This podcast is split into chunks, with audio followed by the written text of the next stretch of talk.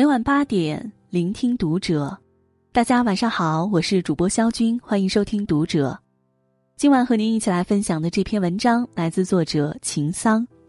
董卿，这样说话的人一定不要深交。关注读者新媒体，一起成为更好的读者。前两天读了一篇关于董卿的报道。上海某个活动现场，下一个流程是嘉宾萧蔷出场，但是等了很久，却始终不见萧蔷踪影。长达二十多分钟的等待时间里，观众已经急不可耐。董卿半开玩笑说：“他怎么还不来？到底是不是住这个酒店，还是在来的路上？”萧蔷还是迟迟没到，观众等得不耐烦了，开始鼓动董卿唱歌。听到这儿。董卿机智的回应观众：“不行的，主持人是说的比唱的好听。如果今天我唱了，明天各大报纸会说董卿说不好，只能现场卖唱了。那这样，我给大家出一道脑筋急转弯，答对了我就唱。”无奈之下，现场出题的董卿笑着问大家：“林黛玉是怎么死的？摔死的？”几个人异口同声的回答。没法推脱之下，董卿清唱了一首歌，唱得很好，清雅悦耳，观众连连鼓掌欢呼，萧蔷的迟到风波这才得以平息。对于在台上唱歌，董卿调侃说：“是萧蔷给了他唱歌的机会。”日本文学家大宅壮一说：“一个人的脸就是一张履历表，而我却认为，一个人的嘴才是他的履历表。”董卿无疑拥有一张完美的履历表。很多人都说见过董卿才知道什么叫真正的会说话。好好说话，对我们的一生来说实在是太重要了。我们了解一个人或者被别人了解，都是从开口说话的那一刻开始的。你是什么样的人，在你开口说话的那一刻就完全裸露了。你说的每一句话都是你的第二张名片。你说的话形成别人眼中的你。《鹿鼎记》中的吴之荣，他是知府，约等于市长吧？宴请韦小宝的时候，他忘记了旁边还坐着书记、省长、州长，只管盯着韦小宝猛拍马屁。韦小宝说：“芍药可以喂马。”他马上表态。对对，卑职马上把扬州的芍药名胜给挖了，送给大人喂马。结果呢，边上的巡抚布政司一听，心中都暗骂吴之荣卑鄙无耻，为了巴结上官，妄图毁掉扬州的美景。跪舔了钦差，得罪了一群直接领导，吴之荣给领导们留下的印象就是，真是个爱拍马屁的人。生活中从来不缺少这样的人。明明想拍马屁，却拍到了马腿上，美其名曰做自己，嘴笨，实际上跟没礼貌只有一线之隔。也总有些人把刻薄当直率，把无理当个性，把谩骂当指正，他们总会想不到言语可以造成的伤害有多大。这类人，我们称之为典型说话不过脑子，说好听点儿就是反应敏捷。说不好听就是嘴欠。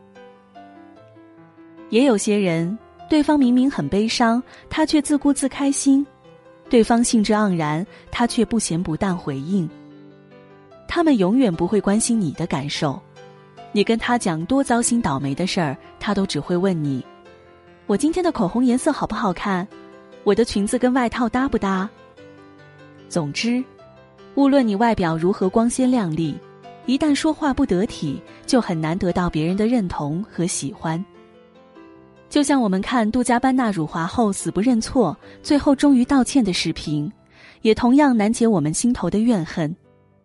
东西坏了就是坏了，再用力缝补也是徒劳。我们每天说的话，回头仔细玩味一下，就会发现，每一句话其实都隐藏了很多我们自己都不清楚的态度。这些态度伴随着每一句说出口的话，变成别人对我们的评价，从而定位我们在他们人生中所占的比重。这个人可不可深交？他有没有把别人放在心上？一览无余。说出来的话就像一面镜子，你从镜子中看到自己，别人也从镜子中认识你。会说话是你的第二张名片。罗振宇曾提到，当代社会最重要的能力是表达能力，会表达的人才是这个时代最大的红利收获者。纪晓岚就深谙此道。有一次，纪晓岚和同僚在一起赤膊谈笑，忽然乾隆来了，来不及穿衣服了，纪晓岚灵机一动，就躲在皇帝座位底下。没想到乾隆坐了好久也没走，但也不说话。纪晓岚在地上待得受不了了，就探头问：“老头子走了没有？”乾隆震怒：“老头子是什么意思？”这时纪晓岚却从容答道。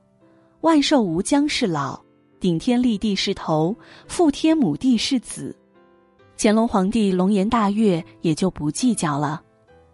你看，纪晓岚的这一遭际，何尝不是职场的惊险一刻啊？朱自清说得好：“人生不外言动，除了动，就只有言。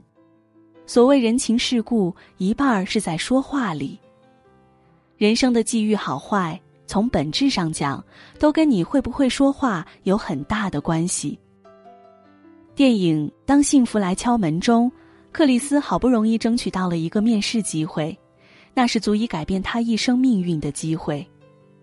但是，命运似乎在跟他开玩笑。面试前一晚，他被扣留在了警局，第二天，他只能穿着脏兮兮的衣服直奔面试公司。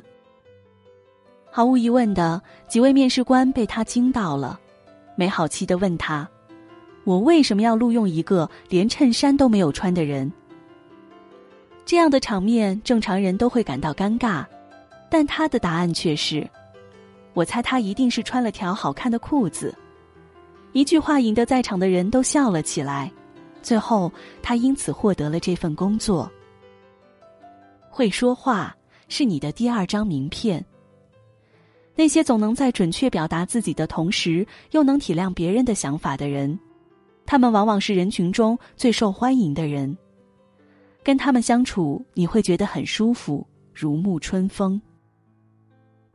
对于不在乎的人，怎么说话是自由，但现实却是我们会遇到难搞的甲方爸爸、死缠烂打的客户、难以伺候的领导、操心八卦的亲戚、情绪激动的伴侣。久别重逢的朋友，他们是我们无法忽视的存在。那些会说话的人，往往会比别人得到更多的机会和人缘。他们一开口就赢了。最高级的教养就是说话多想一点儿。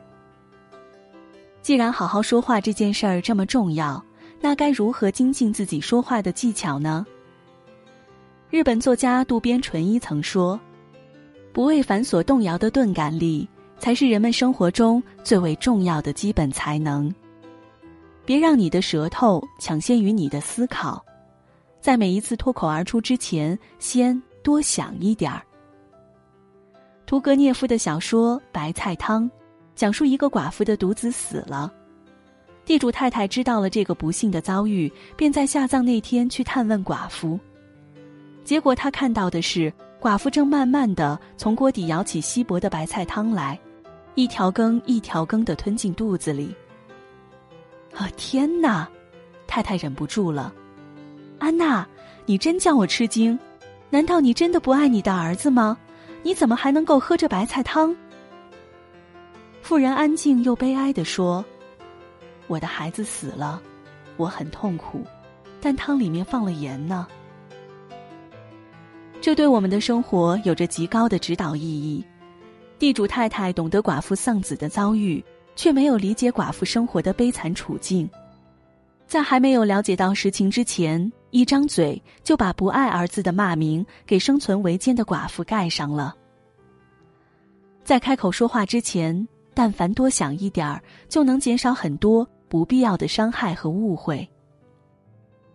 知乎上一位心理学博士曾经给出了关于说话的技巧，概括起来有三点：第一，话出口前先憋三秒，说话前先暂停三秒再开口，三秒钟是留给大脑转弯和思考的时间。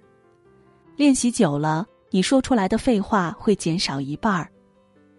慢慢的说，快速的想。一般说话不经大脑的时候，往往都是急性子。学会放慢语速，不要一股脑该说的不该说的全说了。但同时脑子要转得快，分辨哪些该说，该用什么方法说。第二，不要怕冷场，不要一出现冷场就觉得自己有义务去填补冷场的空隙。这种情况下，越想把场子热起来，往往就越尴尬。拿起杯子或者假装吃东西好了，总有人会比你按捺不住先开口的。每个人都喜欢被夸，但是别超过三句，称赞多了显假且生分，特别是夸女生，天天油嘴滑舌就显得没诚意了。如果不想回答，就反问吧。如果对方丢给你一些不想回答的问题，又不知道怎样拒绝的时候。可以用原话题反问他，让对方换个立场，他就懂了你的巧妙提醒。第三，培养你的谈资。关于美食、电影这些话题，是人人都有话可说的。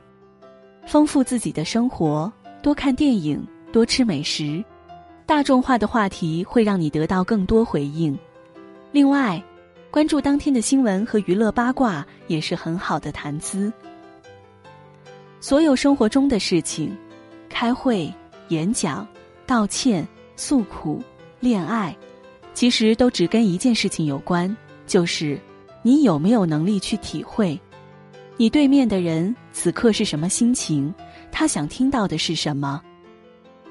宫廷时代的法国贵族进入社交圈的必修课，第一是会跳舞。第二是会聊天，那个时代的人，他们不急不躁，认认真真的将怎么好好说话当做一门需要努力精进的学问。好好说话，从来不是任何一个时代的必修课。